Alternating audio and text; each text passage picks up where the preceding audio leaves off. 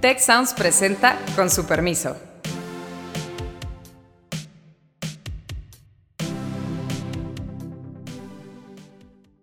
Con su permiso, yo soy Alejandro Poiré y en esta ocasión tenemos el privilegio, Héctor Villarreal, Beata Boina, Carlos Elizondo y yo, de celebrar tres años de este podcast y lo hacemos ni más ni menos que en una circunstancia interesante porque suponemos que siempre nos oye un montón de gente, pero ahorita tenemos eh, estudiantes de las licenciaturas en Derecho, Economía, Relaciones Internacionales y Gobierno y Transformación Pública del TEC de Monterrey eh, en el estudio con nosotros.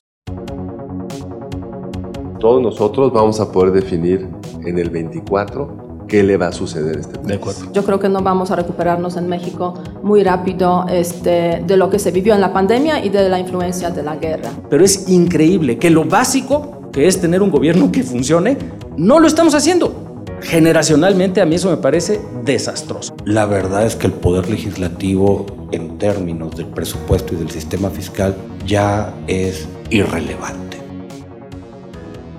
Colegas, eh, muchas gracias por acompañarnos.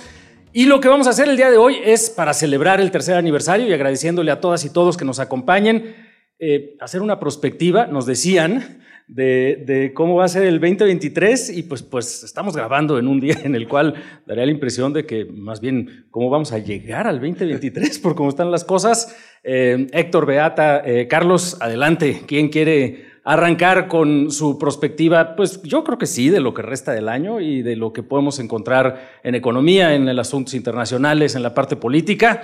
Eh, se acerca el cierre del sexenio, vamos a tener definiciones de candidaturas, el entorno es sumamente complejo en muchos ámbitos.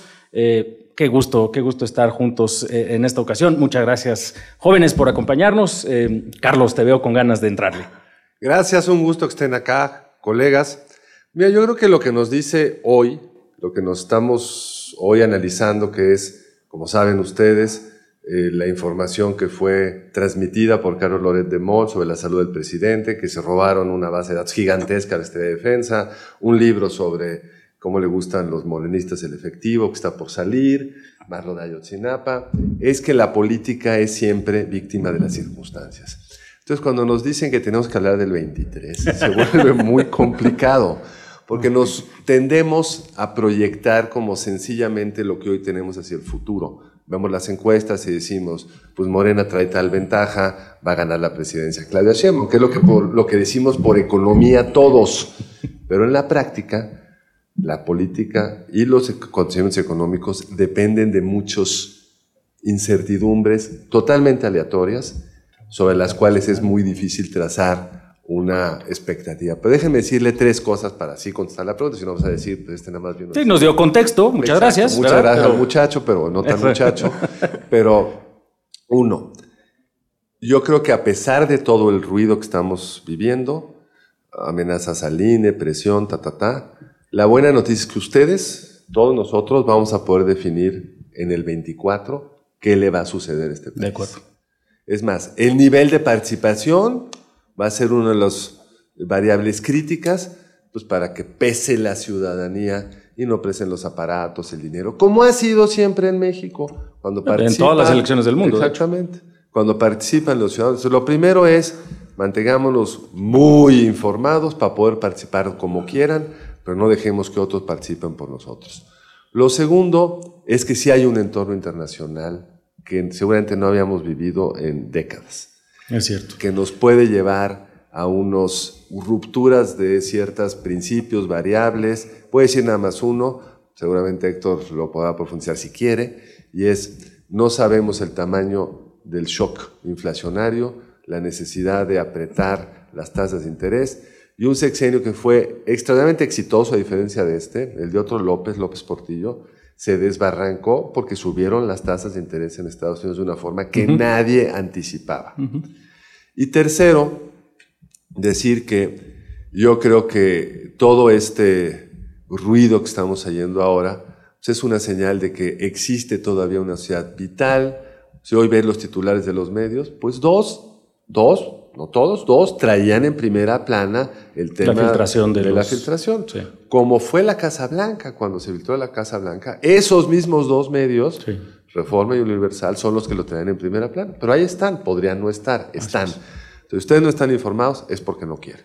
Creo que además ahí hay un tema eh, eh, que va, va, a haber una gran turbulencia, pero te llamaron a cuentas, querido Héctor, si sobre quiere. la parte económica. Hay otra parte internacional, pero le vamos Sí, a entrar la- la ahorita, vamos a que- tocar que está muy relacionada con eso. que a fin de cuentas está muy relacionada. A ver, la parte económica nos trae un montón de noticias. La no tan mala es que pues pareciera Yo iba a que- decir que todas son malas. No, Quiere decir que igual hay una que no es tan mala, pero bueno. A ver, sor- sorpre- déjenme empezar por lo bueno, si no, si no ahorita eh, esto puede terminar muy deprimente y no es la intención.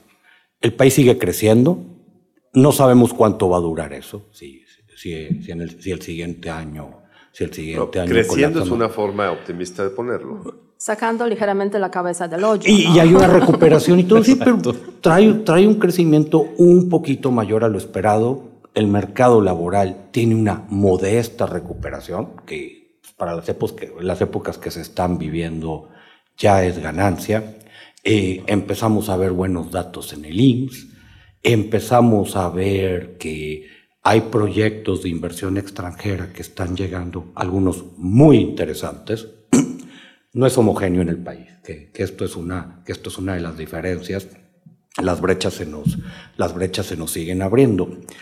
Pero empieza una preocupación que ya tanto Carlos como Alejandro lo dijeron. Hace mucho que no hablábamos de inflación.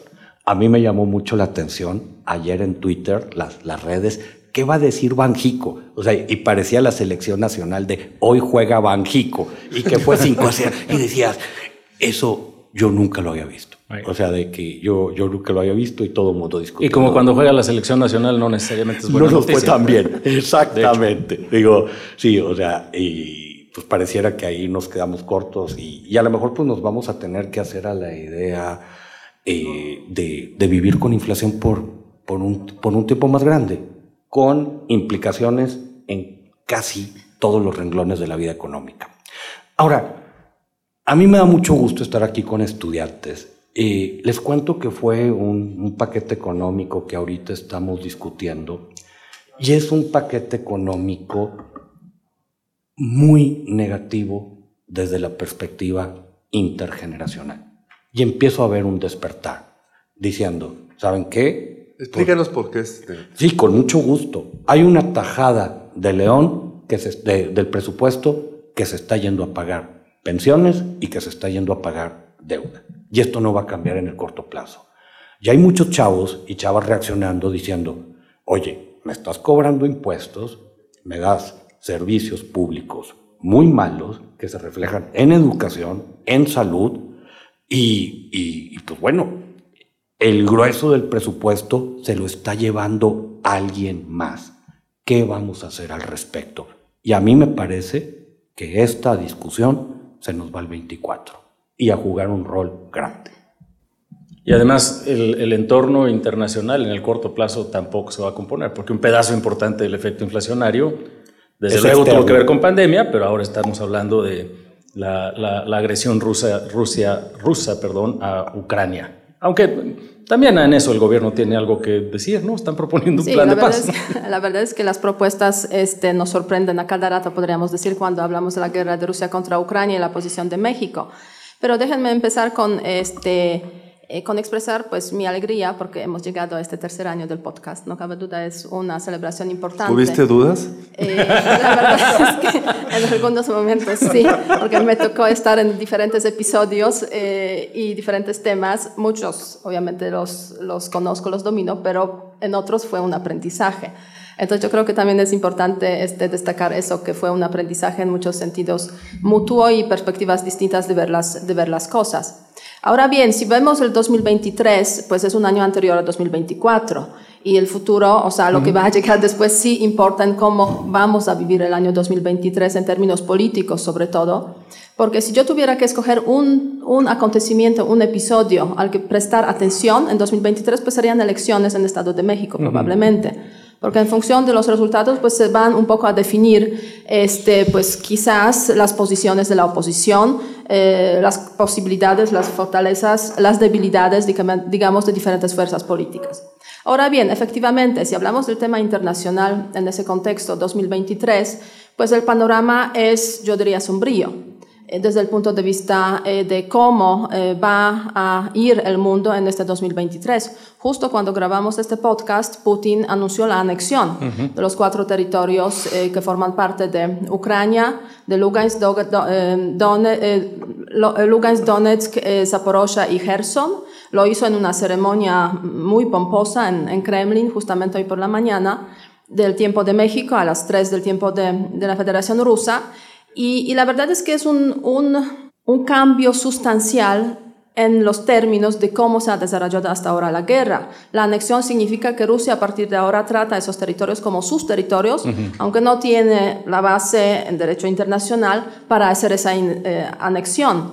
Y eso significa que este, se puede ir escalando ese conflicto, esa guerra, aún más de lo que hemos visto a lo largo de los últimos, de los últimos meses, también con acontecimientos aledaños relacionados obviamente con el tema energético. Recordemos hace pocos días este, ese sabotaje que se ha hecho a Nord Stream 1, Nord Stream 2, eh, pues unos cuatro hoyos por ahí presentes por los cuales sale el, el, gas, lo cual imposibilita prácticamente el uso de Nord Stream 2, o sea, el gasoducto que une, une a Rusia y Alemania y por el cual poco, pero sí seguía fluyendo un poco de gas a Alemania.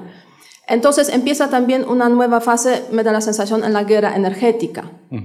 eh, ahora desde la parte de Rusia hacia el occidente. Y eso significa que las ciertas expectativas de que quizás la inflación podría bajar un poco, pues se están como desvaneciendo. Y, y el año 2023 que a comienzos de este 2022 preveíamos que a finales de 2003 se va a recomponer un poco la economía porque la guerra va a durar hasta finales de este año y después vamos a tener como una cierta quizás eh, recuperación, quizás no se van a cumplir. O sea, los escenarios eh, de economía internacional, eh, de crecimiento, que hay ya varios anuncios de que varios países van a entrar en recesión, como Alemania, por ejemplo, algunos otros países europeos, eh, y la inflación, que en Europa va desde pues, poco, 6%, hasta 20 y tanto por ciento, dependiendo del país, en Polonia 15%, o sea, jamás visto, se puede decir, desde los tiempos Muy de la alto. caída del comunismo, pues eso hace que no necesariamente este, la perspectiva internacional económica va a favorecer a México. Y eso pues tendrá sus consecuencias. O sea, yo creo que no vamos a recuperarnos en México muy rápido este, de lo que se vivió en la pandemia y de la influencia de la guerra. Vamos a, vamos a profundizar un poquito en la parte de la economía, Carlos, porque Héctor dice que estamos creciendo un poquito, que, en fin, eh, hizo un buen esfuerzo porque no sonara tan terrible el pronóstico, pero pues el contexto se ve muy complicado, ¿no? Eh, no, no sé cuál es tu perspectiva de lo que resta del año. Sin duda está muy claro el reto de financiamiento de pensiones y de todos los los temas de, de, del gobierno mexicano. Por cierto, de, hablando de servicios públicos que ofrece el gobierno, ya seguridad ni la mencionaste, pero bueno, eh, creo que hay que tocar ese tema porque es un tema crítico, eh, pero la parte económica, eh, Carlos. Mira, yo creo que la buena noticia, porque sí hay una buena noticia, es que hay una enorme oportunidad con el nearshoring famoso, o sea, sí hay un, un movimiento que va a tomar 15 años de traer una serie de procesos industriales que se habían movido a China, y que necesitan venirse a América del Norte por razones políticas, uh -huh. que van a tener los apoyos, los subsidios para hacerlo, que afortunadamente en la negociación de ese paquete presupuestal de los Estados Unidos quedó como América del Norte, Canadá y México, uh -huh. es decir, una serie de procesos productivos que estén acá contarán como norteamericanos. Y por eso, si tú vas, paseas por Monterrey, pues ves que eso está moviéndose de una forma uh -huh. muy notable. Lo triste es que no tenemos un gobierno que tenga ninguna capacidad de aprovechar el momento y que incluso anda saboteándose todos los días, en particular con materia eléctrica. Si tuviéramos disponibilidad de electricidad, la tasa de crecimiento creo que sería significativamente mejor y las perspectivas pues, para todos nosotros mucho mejor. Y subsidiados. O sea, porque eh, está dispuesto Estados Unidos a meterle, sí. a meterle dinero. Absolutamente. Entonces, en ese contexto, pues la economía mexicana creo que, salvo un colapso terrible de Estados Unidos, algo que no podemos descartar, pues va a haber una parte, como siempre, esta economía, en varios motores. Un motor va a estar funcionando relativamente bien, que es el vinculado con los Estados Unidos, la exportación, el cambio tecnológico, etcétera y el resto del país, pues salvo si te toca una refinería en tu pueblo, pues bastante amoladón. Y en el agregado, pues lo que es triste, dramático, es que no hemos recuperado el nivel de PIB, de riqueza que generábamos cuando llegó López Obrador al poder. Sí, desde el inicio del sexenio. Deja tú la, la pandemia. Y lo que está más rezagado de todo es la inversión. Cuando tú ves la cantidad, es decir, lo que invertimos los mexicanos respecto a lo que invertíamos en el 2018, estamos todavía muy por debajo, que sostiene el consumo interno, pues, las exportaciones y las remesas. Es un escenario como de relativo estancamiento, donde cualquiera de estas sorpresas pues, te pueden generar una trayectoria pues, aún más complicada. Pero voy a cerrar con una cosa que creo que es importante. Todo este rezago de inversión, si el presidente o presidente en el 24 tuviera un mínimo de racionalidad técnica, hay una cantidad de oportunidades en la economía mexicana extraordinarias. Entonces, para cuando estén saliendo ustedes, podríamos tener, saliendo de la universidad, quiero decir, cuando estemos saliendo uh, de, esta administración, puede haber algunas oportunidades importantes, porque a diferencia de lo que sucede en otros países, el, jueves, el miércoles estaba con un argentino, dice que en mi país ya no hay salida. En este país sí hay salida y va a depender de nosotros que exista. Y qué bueno que hablas del caso argentino, porque yo creo que una de las características del entorno económico global que ha sido, la verdad, en un cierto sentido, muy malo para el gobierno mexicano es que el vecindario está mucho peor. Y en la medida en la que el vecindario ha estado mucho peor, un montón de cosas increíbles desde el punto de vista de racionalidad económica, eh, pues no se le castigan tanto al gobierno mexicano y en esa medida, digamos, la amplitud de tonterías que se nos ocurren y que hacemos es gigantesca. Y la verdad es que en los últimos años Colombia había sido un desastre, eh, Argentina no se diga, Chile también y Brasil otro tanto. Por decir cuatro, por no mencionar a Perú, que es otro de los países que son destinos comparables, digo, no, ninguno de ellos, salvo por supuesto eh, Brasil eh, tiene toda la magnitud de la economía mexicana, pero creo que lo que está pasando en semanas y meses recientes va a cambiar ese escenario. El caso colombiano, desde luego todavía hay muchas preguntas respecto a la reforma tributaria que está promoviendo Petro, pero si le sale algo, está difícil, hay manifestaciones importantes, acaba siendo un programa mucho mejor de lo que se esperaba de parte de sus opositores al arranque de la administración. El caso brasileño, salvo que veamos un desastre el, eh, próximo domingo, eh, da la impresión de que Lula va a acabar ganando la elección eh, trae una coalición muy peculiar, pero ciertamente daría la impresión de que va a ser un gobierno mucho más técnicamente sensato que el que ha tenido Bolsonaro o que incluso los más recientes por parte del mismo Partido de los Trabajadores. El caso chileno les dieron un vuelco muy importante al fracaso, digamos, de la constituyente y ciertamente para el gobierno de Boris no ha sido una gran noticia, pero lo están conduciendo bien, porque esa asamblea constituyente había elegido una constitución claramente eh, eh, muy alejada, digamos, de la preferencia de la mayor parte de los votantes. Van los votantes y dicen, oigan, sí queremos cambiar. No queremos la constitución post-Pinochet, pero tampoco esta, eh, de esta asamblea, y el gobierno creo que ha reaccionado. Todavía con muchas limitaciones, todavía con muchos temas pendientes, pero daría la impresión, de, Argentina mejor ni hablamos, eso es cierto, pero daría la impresión de que el entorno, en particular si en Brasil el resultado es favorable a Lula, eh, va a ser, eh, eh, siendo un gobierno ciertamente que va a ser de izquierda, va a ser un gobierno de izquierda bien diferente a nuestro gobierno, entre comillas, de izquierda. Entonces creo que ese contexto también pone un poco más de presión probablemente no de aquí al 24, pero ciertamente para cualquier candidatura que tenga oportunidad y esperanza de hacer un gobierno pues que sobreviva, ya no digamos eh, eh, súper exitoso a partir del 24. Van a tener que plantear alternativas y con oportunidades como las que mencionan de, la, integración norteamericana, que es, digamos, eh, el, otro subproducto de, la nueva regionalización y de la caída de la globalización integral, ¿no? Y que nos cayó del cielo.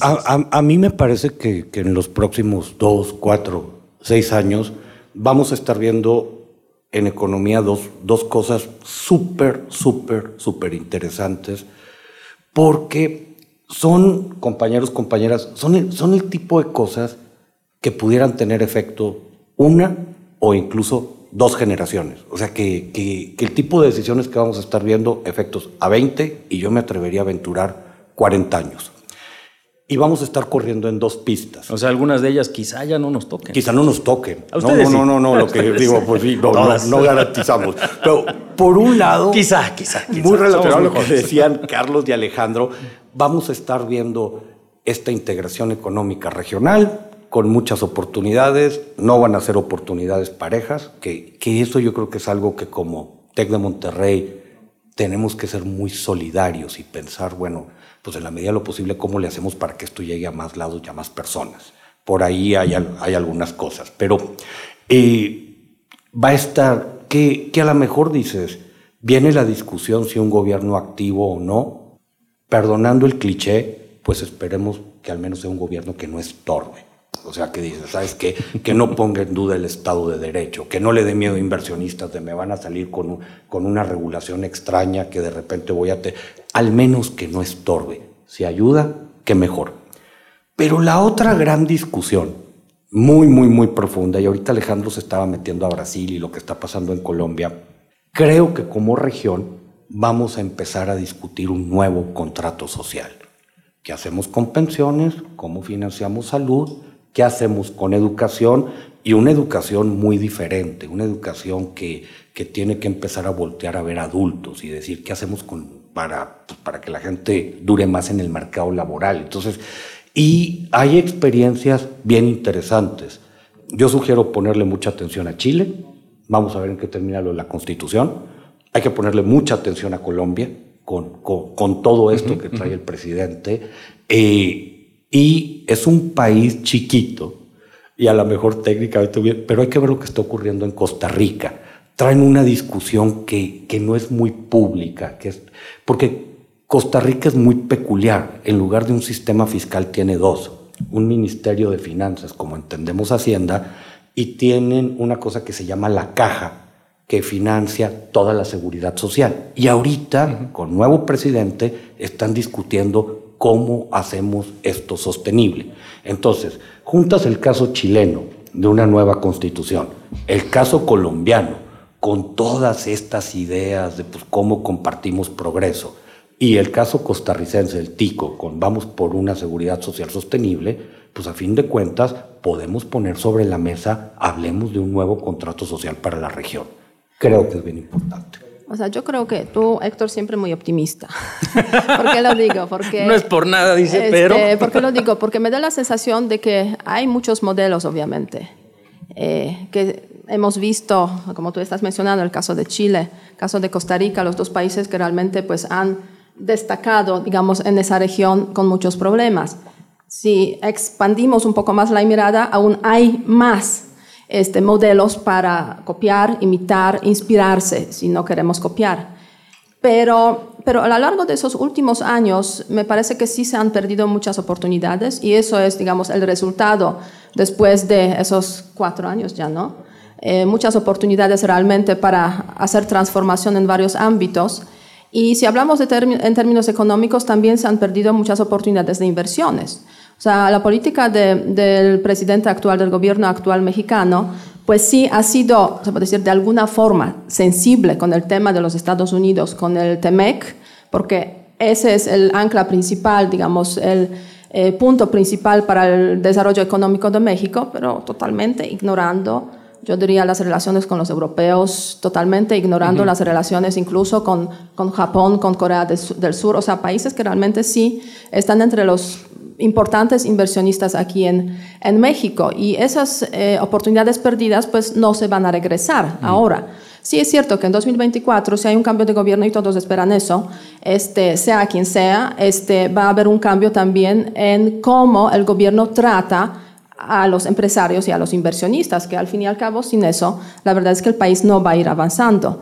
Eh, y, y, si vemos desde la perspectiva un poco más de mediano, largo plazo, no cabe duda que eh, para México la relación con los Estados Unidos en términos económicos seguirá siendo el punto principal, el ancla principal, eh, lo queramos o no, estemos o no estemos de acuerdo políticamente. El problema que yo veo es que esa relación económica que es tan importante, tan crucial para que México avance en muchos ámbitos, no coincide en muchas ocasiones con la perspectiva política que se tiene aquí sobre dónde quiere ir México, México. O sea, hay como una divergencia y esa divergencia hace precisamente que este, el gobierno se está peleando con Estados Unidos. Sí, pero basta una visita de un personaje importante para Bueno, para enderezar un poco las cosas, sí, es cierto. Bueno, de hecho, el año próximo, otro punto, si vemos los temas internacionales, política exterior, pues parece que entre enero y febrero va a haber la cumbre de los líderes de América del Norte en México, a ver cómo se desarrolla y cómo va a ser.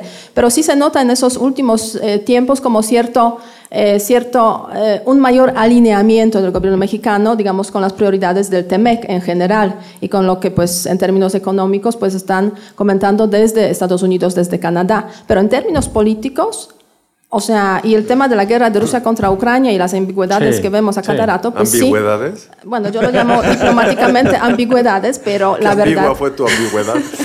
pero la verdad, o sea, nos refleja pues esa como... Eh, o sea, esa paranoia o casi una, una, yo diría, o sea, una enfermedad eh, psíquica, ¿no? O sea, eh, en términos de cómo vivimos lo económico y cómo vivimos lo político. Y eso sí es preocupante y eso hace que no se avance, digamos, porque hay temor a alinearse con los Estados Unidos y con el llamado Occidente. El tema con los Estados Unidos sí es una cosa de locos, porque peleamos y peleamos y hacemos un montón de cosas y como dice Carlos, ahora sí que creo que ya está casi siempre, ¿no? La segunda, tercera semana del mes, viene alguien, nos regaña y decimos, ay, bueno, siempre no. Lo que queríamos decir era otra cosa, ¿no? Yo creo que ya hay que hacerles calendario, ¿no? O sea, ¿no?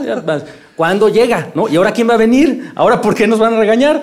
Pero, pero sí, sí me gustaría que habláramos un poco de, eso y, también de oportunidades perdidas que van a impactar hacia los próximos 20 o 40 años eh, en otros ámbitos. Pero déjame más bien yo preguntarte ahora un tema que tú mencionaste, que a mí me parece que es el más importante, supongo que es el que a ustedes les debe quitar el sueño, o a mí me lo quita, que es la seguridad. Porque todo lo otro que estamos diciendo, pues tiene unos ciertos márgenes de moverse para acá, para allá, y nos va a afectar más o menos. Pero donde yo sí estoy muy alarmado es que no veo una estrategia clara contra el crimen organizado. En algunas ciudades, como la nuestra, la Ciudad de México, podrías abogar porque están haciendo razonablemente bien las cosas. Pero en esta discusión de la militarización de la seguridad pública, no hemos discutido la seguridad pública, nada más hemos discutido quién lo hace. Y me parece que, por lo que hemos visto en esta administración, entre lo que nos prometió y lo que sucedió, pues es un fracaso. El presidente puede pelearse con Jorge Ramos sobre la tendencia de la curva, si la pongo acá, entonces ya crecimos 3% o 4.5%, ridículo, porque él prometió que a la mitad del sexenio iba a haber disminuido la mitad los homicidios, y claramente no estamos ahí, y la evidencia que tenemos es de expansión del crimen organizado en, desde el mercado del pollo en Chilpancingo hasta donde ustedes quieran. Ustedes a ver cómo ves tú ese, es, todo ese reto ya no para esta administración, ¿qué le va a quedar al, a la siguiente administración? No se puede agarrar para tratar de pues, cambiar la tendencia. Justo a eso eh, me refería cuando hablaba yo de oportunidades perdidas y creo que ahí es donde está el saldo gigantesco y probablemente el riesgo estructural más importante de, de estos años. Es cierto que este es un tema que el tema de la seguridad está atravesado por precisamente la circunstancia estratégica eh, geopolítica que vive México. Estamos pegados al mercado de consumo más grande de todo el mundo y ese mercado de consumo, pues sí, o sea, nos compra nuestros marcapasos que hacemos en Tijuana y pues nos compra nuestro fentanilo que traemos de todo el mundo. Y, nos compra, ya nuestra marihuana no, porque ya la hacen mejor allá y además está eh, relativamente legalizada, pero pues la cocaína que se produce en, eh, en los, en, en el en el cono sur y atraviesa por todo nos compran, absolutamente todo. Y si legalizamos todas esas en Estados Unidos, va a haber otras sustancias eh, ilícitas siempre, para lo cual, al igual que la mayor parte de los bienes de consumo que van hacia los Estados Unidos, hay una parte de esa cadena de distribución o de producción o de comercialización que va a pasar por territorio mexicano. Eso no va a cambiar, ni en 20 ni en 40 años Ciertamente se van a cambiar los mercados y vamos a tener otras formas de, generar estados alterados de conciencia, en fin. Pero esa característica va a seguir siendo así, ya no digamos por el resto de las vidas de quienes estamos hablando aquí, por el resto de las vidas de ustedes, muchachos. Y de todas las personas que nos estén escuchando hoy y probablemente que nos estén escuchando en los próximos 10 o 15 años ahora, mm. porque nos van a seguir escuchando, por supuesto. Por supuesto. Van a decir, hombre, vintage, el episodio de tercer episodio, el tercer aniversario, en fin. Eh, el punto es el siguiente, no es fácil atender ese reto, pero ciertamente lo que ha ocurrido en el sexenio actual es una es una cosa extraordinaria. Y no me refiero al hecho de cambiar de opinión. Todo gobierno tiene derecho a cambiar de opinión, a como candidato decir una cosa, después darte cuenta de otra y decir, bueno, con lo que tengo creo que hay que cambiar estrategia. Pero creo que lo que sí no ha pasado en este tema, como en muchos otros que le han ocurrido al gobierno actual, es que no ha habido un estudio concienzudo, no ha habido ganas de entender el tema, ha habido sobre todo un posicionamiento político muy superficial, muy frívolo, yo diría, de decir, bueno, como yo me opongo a todo lo que era Calderón y los del pasado, pues entonces voy a decir que hago lo contrario. Y después, como yo estoy ya dije esta posición, entonces voy a irme con esa posición. Y hay esta parte de la militarización que a mí me parece gravísima, eh, desde luego por los riesgos que implica en materia de derechos humanos, etcétera. Creo que eso es grave y lo estamos viviendo ya. Y parte de las revelaciones estas de los documentos que empiezan a mostrarse van a mostrar temas, creo yo, eh, eh, en ese aspecto. lo que está ocurriendo con el caso de Ayotzinapa también nos habla de esos riesgos, desde luego.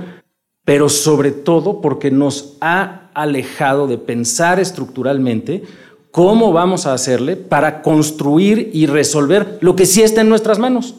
Y en nuestras manos y en las de ustedes sí va a estar el que un día, como hay hoy día en pedazos del país, tengamos policías municipales fundamentalmente no corruptas, bien preparadas, competentes y con gente con espíritu de servicio. Sí lo hay. Lo mismo que ocurra en las agencias de investigación, que las capacidades de investigación las tengan también las policías. Lo mismo en los ministerios públicos, en los juzgados, en los sistemas de rehabilitación, en los sistemas de prevención del delito, en toda esta red de instituciones públicas para las cuales tenemos que gastar, tenemos que invertir y que podemos construir que eso funcione.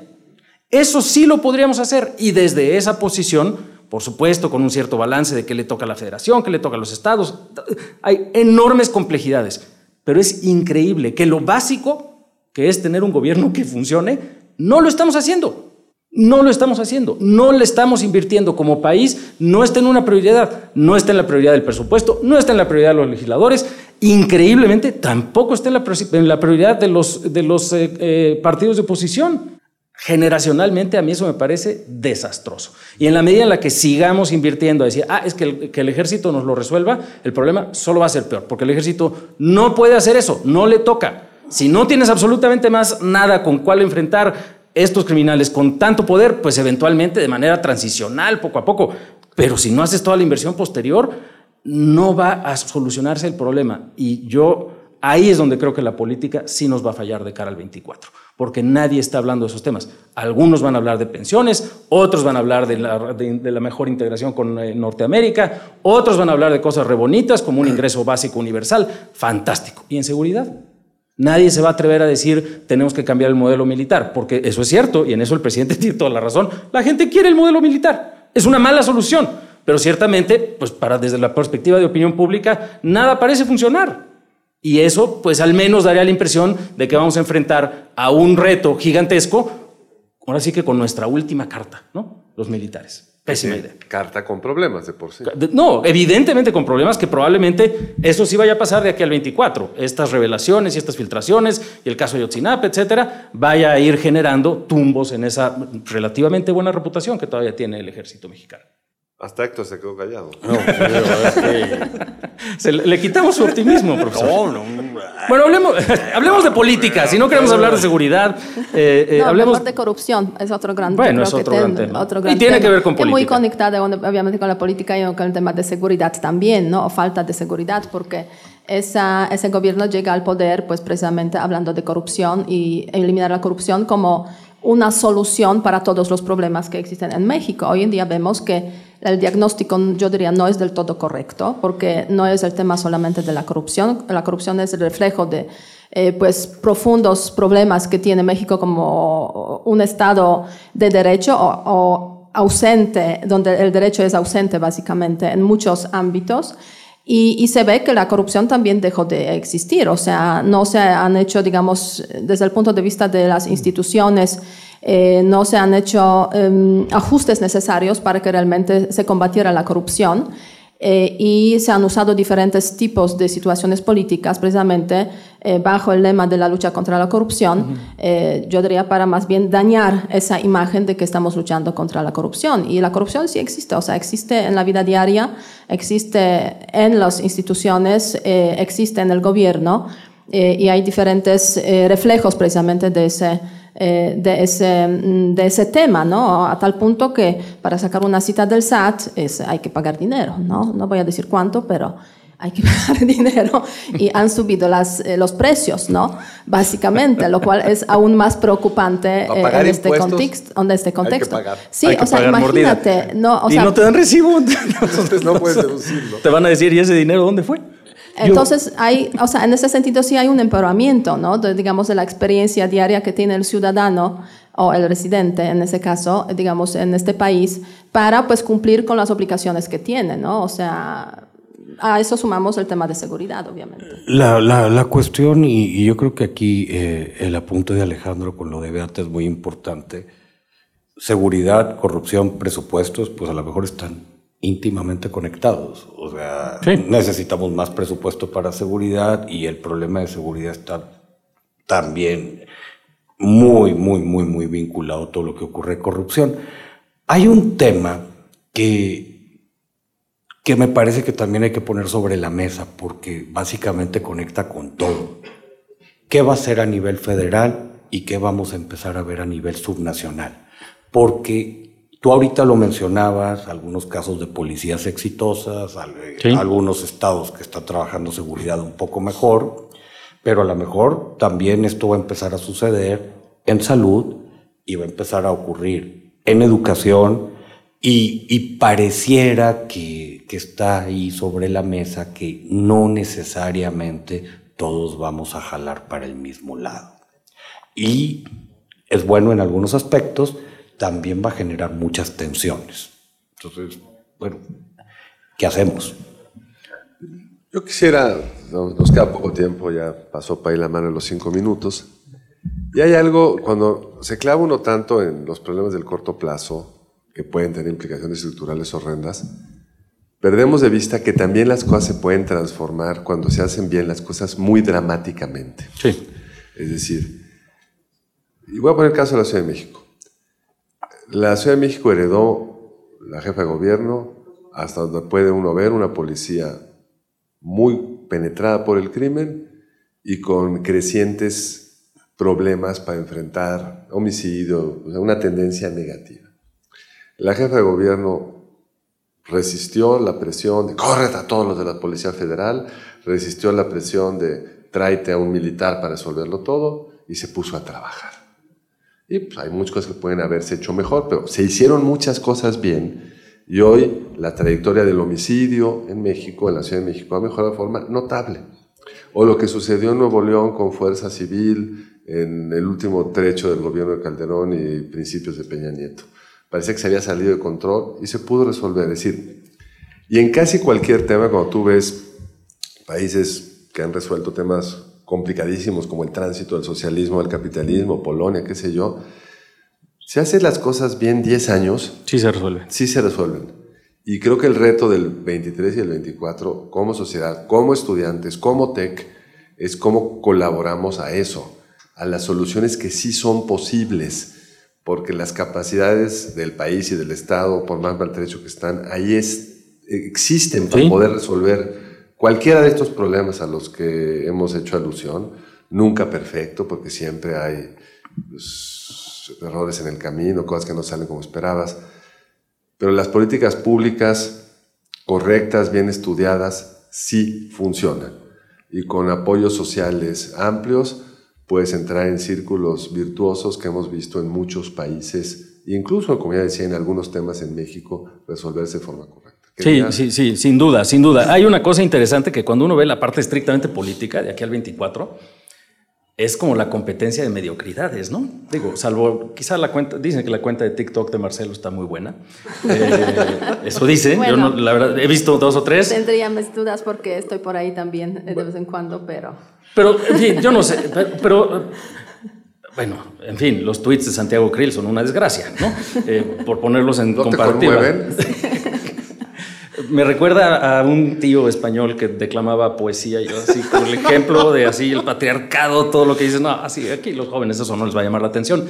Eh, pero mi punto es, yo creo, más allá de esta, de las redes sociales, sí creo que los liderazgos políticos actuales, en su mayoría, están rebasados por la circunstancia, están rebasados por la capacidad para construir nuevas ideas, pero regreso a algo que dijo Héctor, y de hecho todos hemos hablado de ello, y es que estos jóvenes que nos están escuchando aquí, que nos acompañan el día de hoy, y muchos otros en muchas instituciones de educación superior de todo el país, privadas y públicas, realmente tienen la capacidad para construir un horizonte diferente, para formar un futuro distinto. Y creo que hay una noción ineludible, en parte también gracias a las redes sociales, que nada más vemos los efectos negativos, de que esto, esta realidad, uno, no es tolerable, que es absolutamente injusta y desigual, y que sí se pueden crear cosas diferentes. Eh, y que al final del día, en alguna medida, una circunstancia tan compleja abre un espacio de oportunidad gigantesco. Eh, exactamente lo que está pasando con el caso del nearshoring. Llevamos eh, muchos años haciendo las cosas bastante mal en términos de nuestras capacidades productivas de proyección hacia el mundo. Viene una pandemia, viene una rivalidad fuerte entre Estados Unidos y China, viene una guerra, etc. Y de pronto la idea de Norteamérica es más fuerte que nunca, a pesar nuestro. Eh, y eso quiere decir que hay una oportunidad extraordinaria. Y creo que lo mismo pasa para los jóvenes que nos acompañan cuando ven cada una de las áreas que les puede ser de interés, eh, en donde las realidades están sumamente deterioradas. Sí, o sea, yo creo que, eh, que sí hay que tener esa visión optimista, ¿no? a pesar de todo. Y, y, también me da la sensación de que todos los que estamos observando, así como a diario, la dinámica, la coyuntura política, sea de temas económicos, temas políticos, temas internacionales, pues estamos ahí metidos en esa... Eh, eh, en ese espíritu de, o sea, el problema constante, ¿no? Pero hay que verlo también desde la perspectiva de mediano largo plazo, justamente, o sea, el tiempo pasa eh, y los momentos, los crisis que se están viviendo, pues en unos 10 años van a pasar a la historia. Entonces, en ese sentido, sí, yo creo que México es un país extraordinario, o sea, lo digo como una persona que vive aquí desde, casi, desde hace casi nueve años, un país extraordinario. Eh, situado en una, eh, en una, tiene una posición geoestratégica excelente al lado de un gran mercado, como tú lo mencionaste, eh, Alejandro, con mucha razón. Un país que tiene grandes capacidades, gran potencial, lo único es que no siempre le tocan buenos políticos. Eh, y eso hay que, hay que pensar precisamente en cómo hacer para cambiar precisamente las élites políticas, que es clave. Hay que entrarle. Hay que entrarle, ¿no? Hay que, hay, que, hay que estar ahí, hay que estar presente, hay que pues, participar también, o sea, en las elecciones. Yo no puedo porque soy extranjera aquí, pero, o sea, todos los jóvenes que, que están aquí, pues obviamente sí pueden hacerlo, ¿no? O sea, hay que hacer elecciones. A veces son elecciones de un mal menor, desafortunadamente. No siempre pues tenemos en, la, digamos, en el abanico de, de posibilidades eh, una candidatura perfecta, pero a veces es eso, escoger un mal menor para ir construyendo este, un cambio en, en el país, ¿no? Y, yo creo que hay que verlo desde esa perspectiva porque hay países que sí lo han hecho a lo largo de, de la historia, historia reciente, y, y, en ese sentido, pues todo está en las manos de los jóvenes, ¿no? Y hay muchos temas, digamos, que no se están abordando, no podemos abordar hoy, pero el tema del medio ambiente, por ejemplo, tan crucial, ¿no? Para el futuro, digamos, de, de México, que este gobierno pues está totalmente abandonando este tema. Pero parece que en 2024 sí va a haber como más voces sobre, sobre este asunto, ¿no? El tema de la educación, que tampoco hemos hablado. Antes de que nos regañe el doctor Fernández, ¿no? Que seguro. Así es, o sea, el tema de la educación, el tema de este, eh, pues eh, la reforma del sistema también fiscal, ¿no? Pagamos impuestos, pero ¿para qué van esos impuestos? Pagamos impuestos, pero somos solamente una parte muy pequeña la que paga los impuestos realmente en este país. Entonces hay muchos temas y, esa perspectiva de largo plazo eh, tiene que ser una perspectiva optimista, porque si no, pues la verdad es que mejor irse de aquí. ¿no? Con su permiso, si les parece bien, vamos a checar si la perspectiva de largo plazo es optimista y vamos a escuchar las voces de los jóvenes que nos acompañan. Les enviaron eh, la siguiente pregunta. ¿Le recomiendan a la oposición enfocarse en ganar el Congreso y olvidarse de la presidencia para así acotar al siguiente presidente? Vas, profe. Yo le recomiendo a la oposición querer ganar todo, porque de eso se trata la política. Pero bueno, sí hay que cuidar todos los frentes. Y aprovecho para hacer una reflexión muy rápida de con los números hoy, Morena ya tiene el Senado, casi hagan lo que hagan. ¿Y qué te debería llevar a eso? Pues a tratar de construir coaliciones en cada entidad suficientemente potentes para que Morena no sea el partido más grande y en la fórmula de distribución de asientos te sobre -representa, se sobre representa de una forma muy alta. Pero la pregunta importa porque si las elecciones son todos los frentes y la oposición tiene que estar cuidándolos todos. No lo está haciendo aparentemente muy bien, pero creo que la medida que nos acerquemos a las elecciones podríamos ver, sobre todo regionalmente, algunas soluciones más interesantes a las que estamos viendo desde ahora. Y yo diría ahí muy rápidamente que, en fin, es una opinión impopular, pero si hay una coalición opositora todos contra Morena, eso es lo que va a garantizar que Morena gane la presidencia y las dos terceras partes. Les recomiendo un artículo de, Alejandro Poiré en Reforma donde argumenta muy bien esto. El PRI es un lastre tan grandote Así es. que no te permite construir, porque además no puedes construir el futuro pensando en la negación del otro, sino proponiendo algo concreto. Y además hace, hace casi imposible la innovación. Te vas a tener que estar dos años defendiendo a Lito Moreno, entre otros. Imposible. Y, yo, yo, quiero decir algo. O sea, a mí me parece que en el 24 tenemos que pensar también en el desarrollo de instituciones, que son políticas más no necesariamente partidistas. Por ejemplo, al día de hoy, contrario a lo que dice la ley o al espíritu de la ley, la verdad es que el poder legislativo en términos del presupuesto y del sistema fiscal ya es irrelevante por, digo, no me da tiempo de desarrollar todo, pero les, les, mandan presupuestos ya armados, es bien complicado hacer cualquier modificación. Sí, necesitas que te lo aprueben, que es el poder que le queda. Pero lo que, el rol del poder legislativo ahorita en, presupuestos, en lo fiscal, ya es prácticamente nulo. Entonces, sí tenemos que pensar eh, un acotamiento político del Ejecutivo con un marco institucional más desarrollado creo yo. Sí, el problema es que la, este, la oposición se dejó aplastar básicamente por el partido del gobierno, ¿no? O sea, con que se pongan las pilas así directamente, o sea, hagan cosas realmente y vean más allá de las, eh, pues esas, esas diferentes contratos eh, que tienen entre diferentes partidos, grupos, pues yo diría ya sería un gran avance. Si no, o sea, van a estar ahí totalmente marginalizados como lo son hoy en día, sin aprovechar totalmente este, los temas importantes que podrían tratar en el debate público. Bueno, un gusto estar aquí. Eh, soy Ayrton Fuentes, de Derecho. Y mi pregunta es, en el lapso de, de nueve meses tendremos dos elecciones de gobernaturas, por así llamarlo, tradicionales. Esto enfocado en el próximo año, evidentemente.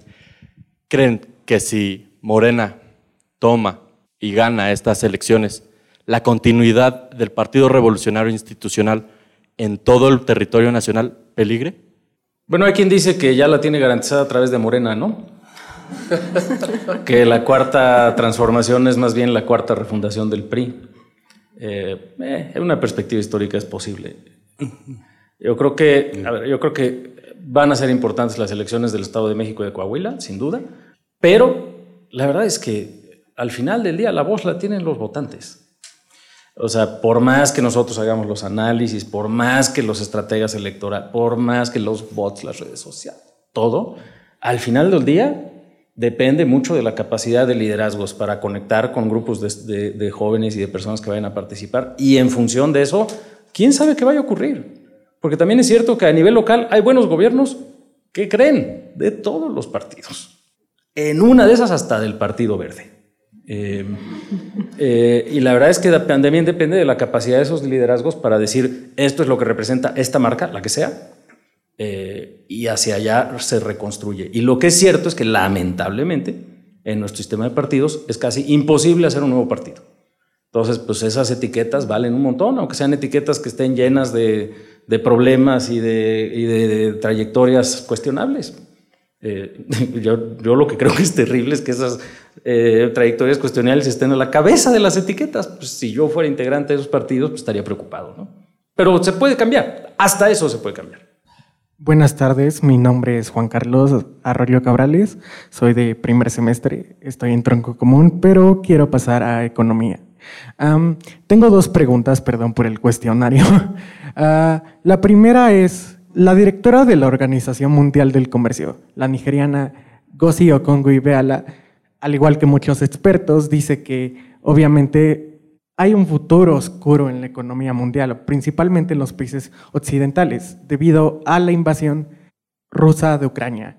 Obviamente esto afecta todo con el precio del gas y el con lo que hablan de Gazprom, del Nord Stream, y también en el sentido de los cereales, ¿no? Después de todo, Ucrania es considerado el cerealero de Europa. Pero en este caso, el gobierno o el próximo gobierno debería ver esto como un desafío, una oportunidad. Y por otro lado, también quiero hacer la pregunta de cómo creen que se podría yo empiezo quizás con la respuesta. Si quieres, si tú piensas la pregunta, la ah, segunda. muchas Así gracias. Nos dividimos.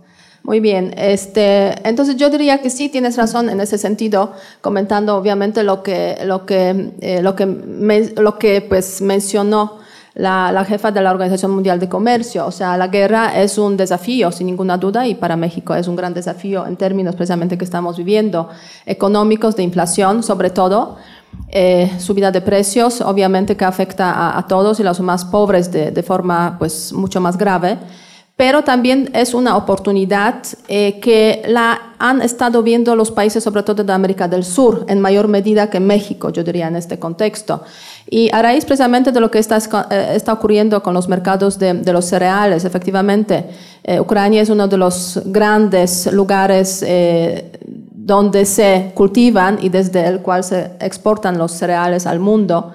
Y esa imposibilidad o dificultad para realizarlo ha afectado precisamente a los precios de los mercados de, cereales, aunque con un acuerdo que se ha firmado hace poco de exportación de salidas de cereales por el Mar, Mar Negro, pues ha habido, pues la verdad es que cierta distensión en ese ámbito. Ahora bien, los países como Brasil, sobre todo Argentina, de alguna forma, ya han hecho sus ofertas, digamos, al mundo, ¿no? En términos energéticos, por ejemplo, Argentina, que está llamando a los inversionistas europeos para que inviertan en la infraestructura relacionada con la posibilidad de, la exploración, explotación del gas eh, de lutita, o sea, shell gas. Y por otra parte, pues Brasil ofreciendo sus, eh, sus eh, recursos, eh, su producción de, de, cereal, de soya, etcétera, etcétera.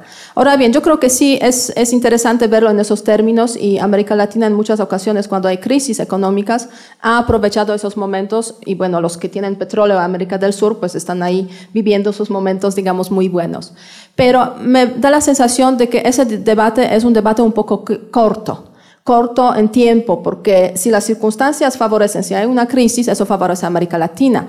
Deberíamos pensar qué hacer para que en tiempos de paz esos países se desarrollen y puedan cambiar en términos económicos. O sea, dejar de ser proveedores solamente de materias primas, que esas materias primas tienen acogida cuando hay crisis, y pensar en qué hacer para pues, funcionar y desarrollarse económicamente en tiempos de paz a través de inversiones en tecnología, innovación, etcétera, etcétera. Entonces, sí, es un pensamiento que está presente, correcto, pero a mi modo de ver, de corto plazo, ¿no? Y que con ese pensamiento América Latina seguirá en el lugar mundial que ocupa hoy en día y seguirá, se puede decir, dependiente de las circunstancias internacionales. Como proveedor de materia prima, ¿no? Allá tenemos eh, alguna otra pregunta. Un tema en el que no ahondaron tanto y que francamente me gustaría escuchar eh, con una mayor profundidad es el de derechos humanos. Para mí ese va a ser como siempre el tema fundamental cuando hablamos de una perspectiva, porque qué importa todo lo demás si no mejora la calidad de vida de las personas. Eh, y bueno, en este sentido, si me permiten un breve segundo, a mí hay varios temas que me preocupan. Por ejemplo, el de la libertad de expresión, no solamente pensando en ataques de la prensa por parte del gobierno y por parte de otros agentes como el narcotráfico, sino también en temas de libre desarrollo de la personalidad y de la expresión. Por ejemplo, que todavía no se garanticen por completo derechos a las personas de colectivos ya sea racializados o marginalizados, ¿cierto? también me preocupa esta creciente como narrativa de criminalización a jóvenes, por ejemplo, eh, sobre todo en zonas marginadas. Eh, digo, en ese mismo sentido me preocupa el aumento de la pobreza y la desigualdad, el aumento en la falta de protecciones al medio ambiente, particularmente con proyectos tan dañinos como el Tren Maya. Mm. Eh, en cuestión de educación y de salud, creo que este gobierno nos queda muchísimo a deber, particularmente porque no nos da eh, objetivos cuantificables, medibles, para poder implementar los nuevos planes que tiene en mente, incluso cuando en teoría puedan ser muy, muy buenos o muy bellos. Y creo que mi pregunta va muy orientada hacia, creo que lo que más considero esencial, que es que yo no veo instituciones sólidas que sean capaces de llevar a cabo planes de acción nuevos para comenzar a reformar la situación de los derechos humanos. Eh, particularmente por ejemplo, el presidente hoy tiene confrontadas a sus, secretarías eh, de Defensa Nacional, tiene eh, confrontada a la Comisión de la Verdad, que depende del mismo, de la, de la CDNDH, este, y se tiene confrontado a sí mismo. Eh, y tenemos una CDNDH que no se atreve ni siquiera a emitir recomendaciones. Mi pregunta es, ¿qué reformas o iniciativas institucionales desde el Estado necesitamos introducir hoy, 2022-2023, en México, para que este panorama, que a mí francamente me parece eh, como lúgubre o muy triste en México, pueda cambiar, pueda tornar su rumbo hacia 2024-2030? Buenísima pregunta. ¿Quieres bueno, pues ahí está ya el plan de gobierno de algún candidato. Sin duda tienes toda la razón. Diría tres cosas. Sí nos preocupa muchísimo, lo dijimos acá, el fundamento elemental de los derechos humanos, que es combatir la criminalidad. O sea, están muy bien las otras cosas, pero si no resolvemos eso, es, es irrelevante que diga la Constitución respecto al tema que tú quieras. Entonces, lo primero es tener las capacidades institucionales para poder enfrentar el crimen organizado y lo segundo, hacerlo no a la Bukele, sino de forma tal que se respeten los derechos humanos y entres en un círculo, que hay la intuición del observador a la correcta, digamos, no puede responder la violencia nada más con violencia, pero esa es la agenda y la agenda requiere una amplísima construcción institucional que pasa desde lo que ya nos dijo Héctor, la reconstrucción de un pacto fiscal donde queda claro qué pongo yo como ciudadano y qué pone el gobierno a cambio de esos recursos que se le dio, repensar qué deben de hacer los distintos ámbitos del gobierno para poder cumplir con esos objetivos que tú planteaste. En fin, es la pregunta más amplia y ambiciosa que tenemos que tener todos y pues ir construyendo pedacito a pedacito porque no se resuelve de golpe. Y yo subrayaría, eh, porque tu pregunta puso un acento en las instituciones, yo subrayaría ahí dos, dos argumentos. Uno, sí tenemos una muy valiosa. Eh, yo espero que todas y todos tengan su INE a la mano o bien guardada para que no la pierdan.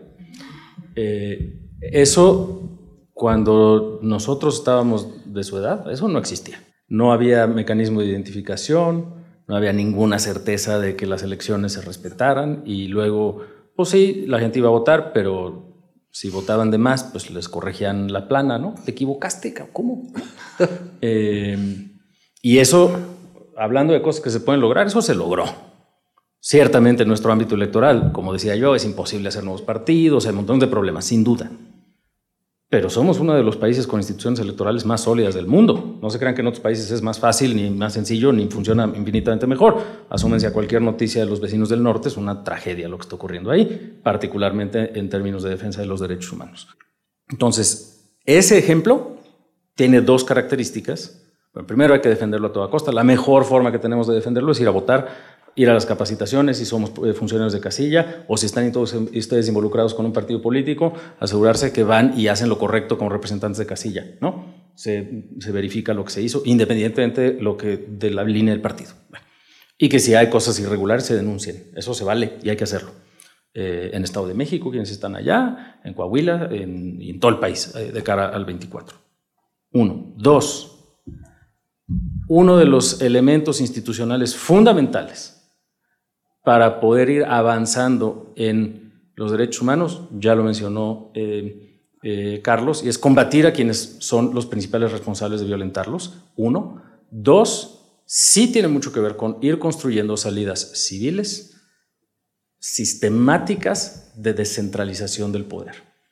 Eso es lo que una buena Comisión Nacional de los Derechos Humanos tendría que estar haciendo y lo que representó su promesa eh, cuando se construyó a finales del siglo pasado eh, un buen instituto de acceso a la información, un buen instituto de acceso de los datos personales, eh, el fortalecimiento del Poder Judicial como una entidad autónoma. Todas estas instituciones y construcciones que en el discurso simplista de no, es que salen muy caros, no sirven para nada, etcétera, tienen esa promesa y ciertamente muchas de esas promesas estaban a medias. No saben lo que era antes de que éstas estuvieran. ¿eh?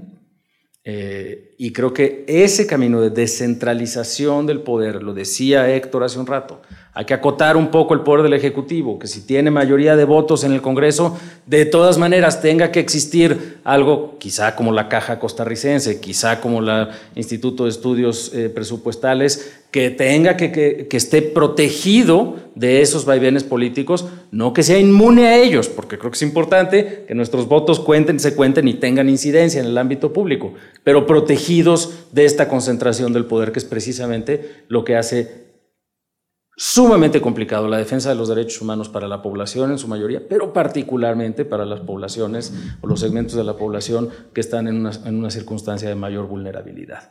Eh, y creo que esa descentralización del poder es precisamente lo que le va a apoyar, le va a permitir a todas estas voces que sus agendas, que son tan importantes como las de las mayorías en general, eh, eh, tengan un impacto y tengan incidencia en el ámbito de política pública. ¿Se puede? Por supuesto que se puede.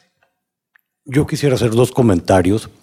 Eh, uno, muchos de estos derechos de los que hablas, que, que me parece que debería ser una agenda central, van a tener un costo económico. Ahora, todos, casi todos, por no decir todos, el problema aquí es, si te hacen una propuesta, y sé que esto suena muy técnico y medio ñoño y aburrido, pero si no viene con una fuente de financiamiento, pues muchas de estas, que ese ha sido una de las cosas que nos ha hecho, en mi opinión, mucho daño en este gobierno. Pareciera que las cosas se hacen por voluntarismo. Si antes no se pagaba esto era porque no se quería, pues eso es falso o decir que va a haber ahorros inmensos combatiendo la corrupción. Si hay ahorros combatiendo la corrupción, pero si piensas que eso es sustituto de un buen sistema fiscal, es falso. Entonces, pues hacernos a la idea que muchas cosas nos van a costar y que no nos vamos a salvar de priorizar, porque este es el otro tema bien incómodo. No nos va a alcanzar para todo. Ahora, y entonces pues vamos a tener que ver a qué sí y para lo que no nos alcanza, pues ver quién lo paga y cómo lo paga y pues a la medida de lo posible que, que, que se distribuya de manera lo más igualitario. Y yo añadiría un punto más, si puedo, derechos son también obligaciones. O sea, es evidente que necesitamos desarrollar el tema de los derechos en muchos ámbitos. Ahora hay también muy, debates muy interesantes, muy importantes en todo el mundo, o sea, derecho a Internet, derecho a, este, al agua, derecho a, etcétera, etcétera.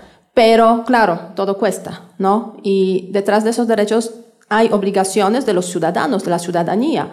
Y ustedes que están entrando justamente en la vida adulta y en breve seguramente van a tener que pagar también sus impuestos, eh, pues eh, sí, o sea, todo cuesta y cuesta y se saca de los impuestos que pagamos. Entonces también hay que ser responsable, yo creo que en este sentido, de que si pensamos en los derechos, hay otro lado de esta, de esta moneda, un poco más doloroso quizás para muchos que tienen que pagar impuestos, pero eso va precisamente para fortalecer todos los derechos eh, que al fin y al cabo se, se suman al, al, concepto de los derechos humanos. ¿no? Totalmente. No quiero dejar de mencionar, porque digo, el tema de medio ambiente no le dedicamos tanto tiempo. Hay por ahí un proyecto bien interesante en el INEGI que se está haciendo una cuenta satélite del capital verde en el país. Entonces va a ir en paralelo a nuestro sistema de cuentas nacionales. Por cierto, y no es comercial, el INEGI lo tenemos a una cuadra de la sede de Mixcuac. Entonces, si a alguien le interesa involucrarse en ese tipo de cosas, hay manera que, los conectemos ahí en colaboración, eh, nos va a cambiar mucho la forma de, porque se va a empezar a cuantificar, como decía, pues dañaste esto, pues tuvo un costo de tal, o sabes que pues, un, proyecto era muy atractivo, pero si se mata quién sabe cuántos manglares, pues a lo mejor no es tan buena idea. Entonces, ojalá que se involucre. Tenemos eh, una última pregunta, me parece. Hola, buenos días. Eh, mi nombre es Joana Camacho y estoy estudiando Derecho. Ayer en el campus, en el campus tuvimos una plática de mercados financieros y fintech y me surgió la duda y quería externalizarla a ustedes. ¿Creen que en 2023 y 2024 la autoridad se pronuncie para el uso de criptomonedas? Y lo pregunto porque en la ley fintech ya se menciona el uso de activos virtuales, pero aún queda un espacio como en blanco. Y en este sentido, ¿qué consecuencias de carácter pues, legal, financiero y operativo creen que tenga? Jóvenes. Sí, mira, dos, dos, dos, reacciones, dos reacciones bien rápidas porque es un, es un totototota. Y la verdad es que a las criptomonedas no les terminamos de entender, no les terminamos de entender muy bien. Ponen a los bancos centrales muy nerviosos, y perdón por el tecnicismo, porque eh, a fin de cuentas es, es una cuestión de fe. ¿En qué sentido? Que creas que la criptomoneda vale. Ahora, en la medida que tú seas bien convincente de que eso lo tienes, es pues quién se queda con el señoreaje que, por ahí ha habido proyectos, ha habido proyectos bien interesantes. Se le, ahorita Meta no, no pasa por, por su mejor momento, pero yo creo que va a salir. Cuando traían este proyecto de Libra, de esta moneda, y que incluso se habló de que era, er, era además de, Meta, por ahí andaba Microsoft y por ahí andaba Amazon y que se podía Google y que se podían unir los grandes corporativos y sacar una moneda, puso a los bancos centrales a temblar. O sea, si tú ves la capitalización de estas empresas, pues es mayor que las reservas internacionales de muchos bancos centrales en el mundo. Entonces sí pudiera ser pagable y nos viene a dar una super sacudida. Ahora, yo creo que no solo va a ser criptomonedas, es todo este asunto de fintech. Teníamos en el país eh, algo muy severo, que era una bancarización muy limitada, como 30% de los adultos en el país no participaban en el sector financiero, y el sistema financiero mexicano de alguna manera era un oligopolio con ganancias muy jugosas, etc. Era el típico problema de libro de texto. Pues llegaron las fintechs y ahorita no es comercial, en Oxxo te consigues tu SPIN o puedes un NU y, y, y, los bancos pues de repente van comisiones y todo para abajo. Yo creo que por ahí puede ir. Bueno, yo soy Santiago, soy de primer semestre y pues escucho sus perspectivas y me pongo pues nervioso, preocupado, uno un poco más este, optimista, la de Héctor, pero este, como estudiantes de ciencias sociales, como pues acabo de entrar a derecho, acabo de entrar a economía, ¿Qué, me corresponde? ¿Qué puedo hacer? Además de involucrarme, además de votar, ¿cómo, ¿cómo puedo empezar? O sea, ¿cómo puedo ayudar a que pues, este sistema de instituciones, pues empezar a limpiarlas, empezar a poner pues estas mentes o estas personas que pues, parece que están peleando solas, que empiece a pelear pues, por lo que todos queremos, por, pues, por nuestro medio ambiente, por nuestros derechos, porque, pues, eh, pues porque se gaste bien el presupuesto? ¿Qué, qué podemos hacer? Hola, eh, soy Antoine, estudio Relaciones Internacionales y quisiera saber cómo va a ser el 2023 el presidente del presidente, es decir, va a pasar ya por gestionar su legado histórico o por apoyar a sus, eh, digamos, apadrinados políticos y en esa misma línea, cómo se deberían diferenciar estos actores, esas apuestas políticas del presidente y de su imagen que sabemos que tiene un, un peso importante eh, a nivel electoral y también por dónde pasan las posibilidades de la oposición de tener un buen desempeño, es decir, eh, por las reformas estructurales y estas oportunidades que mencionan, o en la parte más vulgar de la política por estas filtraciones, escándalos, ahora que están en boga. Eh, ¿Cuál es su perspectiva? ¿Qué tal? Buenos días, mi nombre es Jesús. Eh, mi pregunta es, sabiendo que la inflación no cede, sobre todo la subyacente, eh, ¿cómo calificarían el actuar del Banco de México, sabiendo que hay bancos como el Central Brasileño que han sido más hawkish, más agresivos, y han tenido tendencias de inflación a la baja? ¿Y qué le recomendarían a este organismo, al Banco de México, así como al gobierno federal, para eh, atacar la inflación sabiendo que la política monetaria en ocasiones contraviene a la ideología o a la política económica del gobierno en cuestión? ¿Quién se anima? Yo empiezo con esa, rápido. El Banco Central mexicano ha hecho bastante bien la tarea y el gobierno mexicano afortunadamente no se ha dedicado a pelearse con el Banco Central. El brasileño pues traía una inflación más alta de saque y pues, tuvo que reaccionar más rápidamente. Yo creo que ahí no están nuestros problemas. Nuestros problemas están en la parte de oferta. Por falta de inversión hay muchos bienes y servicios que son más caros de lo que deberían de ser en un, en un estancamiento como el que estamos. Y una respuesta rápida a lo que dijiste tú. No es frivolidad las filtraciones. ¿eh? La filtración es importantísima en todo sistema político. La transparencia tendría que ser total, salvo en asuntos muy restrictivos. Y qué bueno que como el presidente López Obrador celebraba eh, las filtraciones de otros gobiernos que permitieron pues, que los ciudadanos conocieran cosas. Yo de conocer estas cosas no es parte de la prioridad política, es una parte muy importante para tener informada a la ciudadanía. Yo diría que vivimos tiempos difíciles, respondiéndote a tu pregunta, este, y les toca a ustedes, a, los que están aquí en la sala y, y, los que están estudiando ahora en esos momentos, pues entrar, empezar ese inicio, se puede decir, de la vida adulta, pues con esas perspectivas quizás no tanto, no tan optimistas. Pero bueno, yo les puedo decir que a la edad que ustedes tenían, cuando yo era más o menos de, tenía esos 20, 20 y pocos años, pues la verdad es que estaba, o sea, el país colapsó, eh, cayó porque cayó el comunismo y la verdad es que los años anteriores me pasé viviendo en un país comunista. Y cuando mi mamá ahora me dice, qué malos tiempos vivimos. Pues yo le digo, mamá, pero ¿de qué estás hablando? O sea, ¿no te acuerdas cuando teníamos que hacer filas para comprar cosas y no había nada en las tiendas?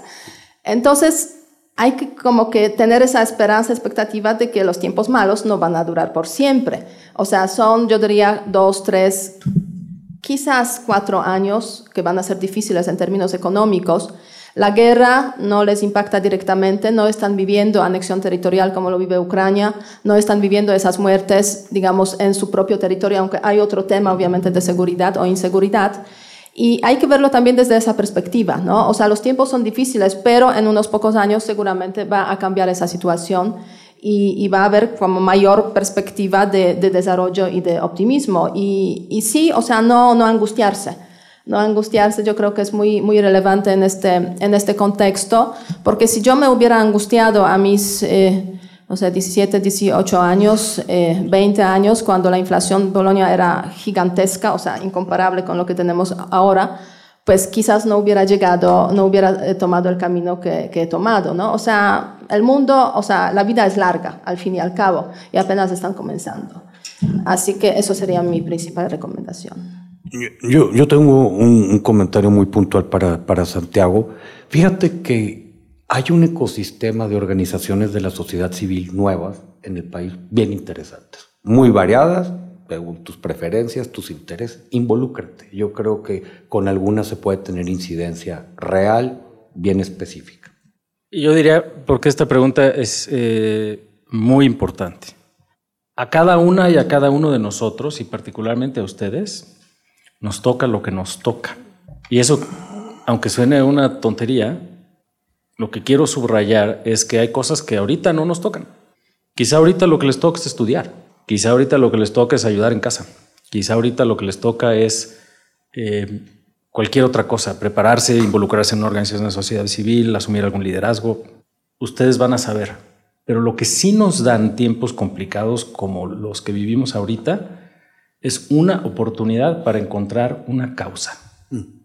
Cosas que nos duelen, que nos indignan, que nos entusiasman, que nos llaman la atención, personas con quienes empezamos a encontrar coincidencia de valores, de intereses, están en el momento perfecto para eso.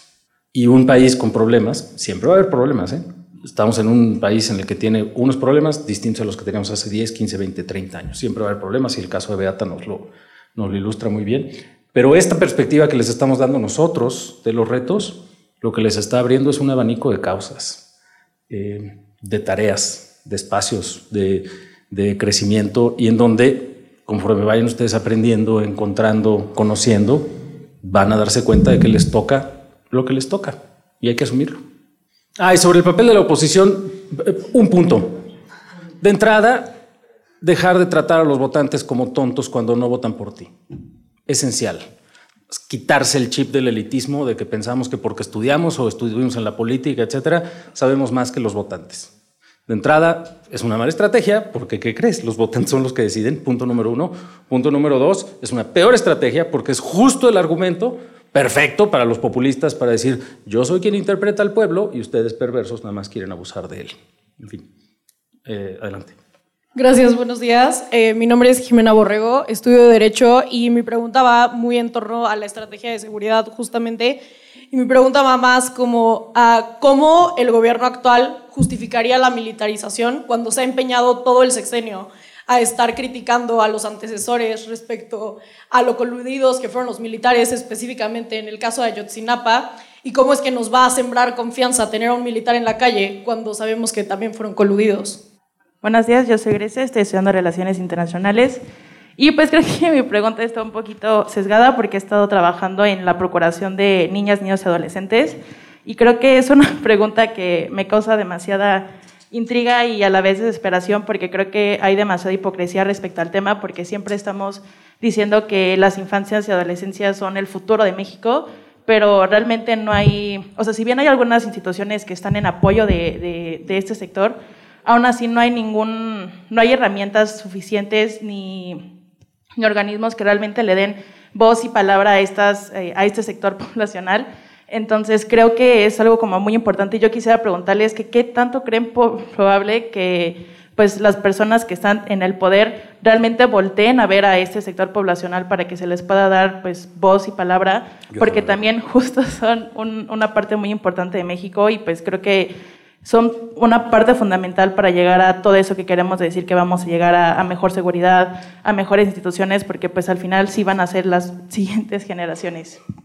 Este, mi nombre es Jimena Molinero, voy en quinto semestre de Relaciones Internacionales y mi pregunta en realidad es que quería saber su opinión sobre si la guerra en Ucrania representa una amenaza directa o indirecta a la seguridad energética de Latinoamérica y México. Gracias. ¿Quién le...? Arranco con la, la de Jimena. El presidente ya nos prometió que le podemos surtir el 30% del gas a Alemania. Entonces, bueno, más allá de esta ocurrencia, pues claramente... Hay que construir una planta de licuefacción o, en su defecto, aprovechar unos barquitos nuevos que ya hay por ahí. ¿no? Pero, en fin, más allá de esta reflexión de nuestro presidente, pues, obviamente depende si eres un país con superávit o déficit energético. Si tienes superávit es una oportunidad para venderlo más caro, si tienes déficit pues tienes que pagarlo y estar seguro que lo encuentras. Entonces no me parece para nada trivial en el caso de México, tenemos un problema muy potencialmente muy serio en el gas natural. Precisamente este que querría exportar el presidente, pues ahí sí somos totalmente dependientes de Estados Unidos. No tenemos instalaciones de gas eh, que podamos gasificar el gas licuado, entonces pues solo dependemos de los tubos que vienen de Estados Unidos y hemos sido incapaces de desarrollar nuestras capacidades de producción de gas. Entonces sí, hay una amenaza, hay un riesgo, hay una oportunidad, pero no creo que sea el problema mayor para América Latina de la guerra en Ucrania, el problema mayor de la invasión rusa en Ucrania es primero, pues la señal de que nos estamos regresando a un mundo de lo que importa son los balazos, eso es lo, quizá lo más relevante. Para un país que ha sufrido pues, tantas amenazas externas, tendríamos que estar unidos en contra de esto, claramente no lo hemos hecho. Y dos, pues está dislocando los precios de alimentos que aunque Argentina o Brasil los puedan exportar, los consumidores de Argentina o Brasil también van a sufrir esos aumentos en los precios de los alimentos como lo estamos sufriendo en México. Entonces creo, creo que esos serían los riesgos obvios. Y luego está el riesgo de que la guerra se expanda, pero eso no quiero deprimirlos, porque luego dicen que somos muy negativos. Bueno, se habló de la guerra nuclear, eso sí, y de las armas nucleares en el contexto de esta guerra, lo cual sí ya es una señal muy negativa y ha sido muy criticada en las Naciones Unidas y por muchos países, pero están todos muy cautelosos precisamente para no llegar a ese punto, o sea, y, y yo creo que este, crucemos los, dados, los, los, los dedos para que no ocurra eso, aunque hay que estar muy cauteloso y, monitorearlo muy bien para ver sobre todo las próximas semanas que transcurrirán a partir precisamente de esa anexión de los territorios de Ucrania por, por Rusia. Eh, eh, en el tema de infancias, de adolescencias y todo, ahí sí salimos completamente reprobados. Eh, por desgracia, los indicadores son muy negativos, llegó la pandemia, lo, lo que pasó en educación, las brechas se abrieron, pero tenemos dato tras dato deprimente. Ahí sí me voy a cambiar de, de, signo. Te vas, por ejemplo, a primera infancia, por ahí Fundación FEMSA trae un esfuerzo importante de visualización, de, de, reacción de política pública, lo que ocurre en los primeros mil días de vida de una persona. No sé si sepan que es cuando se te conecta la gran parte del cerebro del resto de tus vidas. O, no. Eh, perdón. O no. O no se conecta, claro, claro, claro, claro. Y la inversión en primera infancia en el país básicamente no existe. Y empieza otro problema así intergeneracional muy fuerte, porque pues estamos teniendo una población que va envejeciendo de manera muy acelerada, te va a drenar los, los, los recursos de, del sector salud, se van a enfermedades crónico no transmisibles que son muy caras y el descuido que le vas a invertir mucho dinero a pagar enfermedades bien caras y cosas que son bien baratas, pues no vas a tener cierto tipo de vacunas o cierto tipo de consultas. Entonces, cosas que podían resolverse de manera muy sencilla, pues no se van a detectar. El problema aquí, si no nos ponemos las pilas, es que de nuevo, pues esto te genera mucha desigualdad. Para quien lo puede pagar, pues a lo mejor no es tanto problema. La otra reacción que ya se empieza a dar, y esto fue muy marcado en los últimos dos años, ya hay gobiernos estatales que sí están reaccionando. Lo trae Nuevo León, lo trae Chihuahua, Baja California trae algo, Jalisco en menor medida, que dicen, ¿sabes qué? Pues vamos a atender de manera directa y vamos a empezarle a meter nuestros presupuestos y vamos a empezar a discutir primera infancia, que está muy bien. Pero, y quiero ser muy respetuoso y muy cuidadoso con esto, tienes una región enorme del país, la más pobre, donde los rezagos todavía van a ser mayores. Y, creo que ahí hay un reto bien importante que hacer, primero visualizarlo, discutirlo, discutirlo, discutirlo, sacar compromisos y, pues tratar que, que al menos se puedan meter paliativos importantes ahí. Y sobre el argumento de la militarización, totalmente de acuerdo contigo, es una cosa esquizofrénica. Eh, el decir tenemos que hacer toda la seguridad pública por un órgano que depende de la Secretaría de la Defensa Nacional es una receta bien viejita. Si tú ves eh, cómo se fueron construyendo las secretarías de seguridad pública y las distintas autoridades policiales en nuestro país desde las épocas de, todo el siglo pasado, pues eran militares retirados, la enorme mayoría de los liderazgos.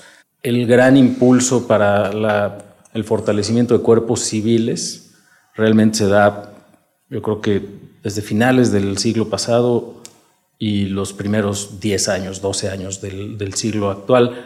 Eh, y creo que una de las razones por las cuales este argumento de ya sabemos cuáles son todos los riesgos de la participación de militares en actividades distintas a las que les tocan formalmente, en particular en seguridad, particularmente en temas de derechos humanos, y la razón por la cual esta, esta contradicción no es el signo fundamental de la opinión pública hoy en día, creo que está en dos motivos. Uno, que desde el punto de vista de la población, digamos, el crecimiento de la criminalidad y la vigencia de la criminalidad y de lo que pueden hacer los grupos delincuenciales es tan fuerte que sí hay un impulso natural por decir, pues quien tenga y quien pueda, con lo que haya. Y creo que ese es un impulso válido, sin duda. Eh, la pregunta segunda es, bueno, ¿y por qué las oposiciones no han ofrecido una alternativa? Yo creo que es una suma de dos o tres cosas. Primero, hay una cosa muy peculiar por parte de Acción Nacional, que es que a ellos mismos les cuesta mucho trabajo defender lo poco que se ha hecho en sus propias administraciones en la materia, de entrada. Eh, eh, pero más allá de eso, estos ejemplos de los que hablaba Héctor, de que en algunos estados algunas cosas están funcionando bien, ahí hay una contradicción que es difícil de escapar para liderazgos de gobiernos estatales que están haciendo la chamba, que están fortaleciendo sus policías, sus poderes judiciales, sus eh, mecanismos de prevención, de rehabilitación, etcétera, pero que al final del día, si tienes una crisis de seguridad, no puedes salir a decir, ay, es que además los militares son lo peor de lo peor, porque sí necesitan del respaldo eh, en las circunstancias actuales de lo que debiera de ser una policía federal eh, civil. Y ahí la pregunta es, ok, de los gobiernos estatales no va a salir, la opinión pública va a seguir respaldando alguna solución. Creo que ahí es en donde es otro de los argumentos a favor de una mayor apertura de las elecciones y de las coaliciones para que haya precisamente más argumentos y más personas en capacidad de ofrecer distintas alternativas. Y yo creo que ese sí es un tema central Em, del espectro de una consolidación de un régimen de un solo partido, más parecido al régimen hegemónico del siglo pasado, eh, en donde un solo partido casi siempre gana y hacen todo lo posible por ganar siempre. Creo que ese es uno de los temas, el de derechos humanos es otro, el de estas poblaciones en vulnerabilidad, las infancias en las zonas más pobres del país, etcétera, en donde sí mayor descentralización del poder, una vez más, es mucho mejor. Con su permiso, queridos colegas, jóvenes, muchas gracias. Estamos muy contentos por este tercer aniversario. Les agradecemos que nos hayan escuchado, que nos estén acompañando y pues que nos sigan escuchando. Muchas gracias eh, por este tercer aniversario y muchas gracias por escucharnos. Síganos escuchando todas las semanas, con su permiso. Si quieres conocer más sobre el comercio y los negocios, te invitamos a escuchar Territorio Negocios. La experiencia del cliente o del usuario es cada vez más importante. El podcast en el que hablamos sobre las nuevas tendencias de innovación, emprendimiento, finanzas y liderazgo en México y en el mundo. Escúchalo en Spotify, Apple Podcast y Google Podcast. Muchas gracias al equipo del Tecnológico de Monterrey y de Tech Sounds. Productor ejecutivo de Tech Sounds, Miguel Mejía. Asistente de producción, María Monroy. Productora de Con su permiso, Cintia Coca. Diseño, Daniela Solís, Lizeth Rodarte y Pilar Ortega. Postproducción, Max Pérez, Marcelo Segura y Sergio Chávez. Les invitamos a escuchar el siguiente episodio de Con su permiso y el resto de programas de Tech Sounds en los canales de su preferencia.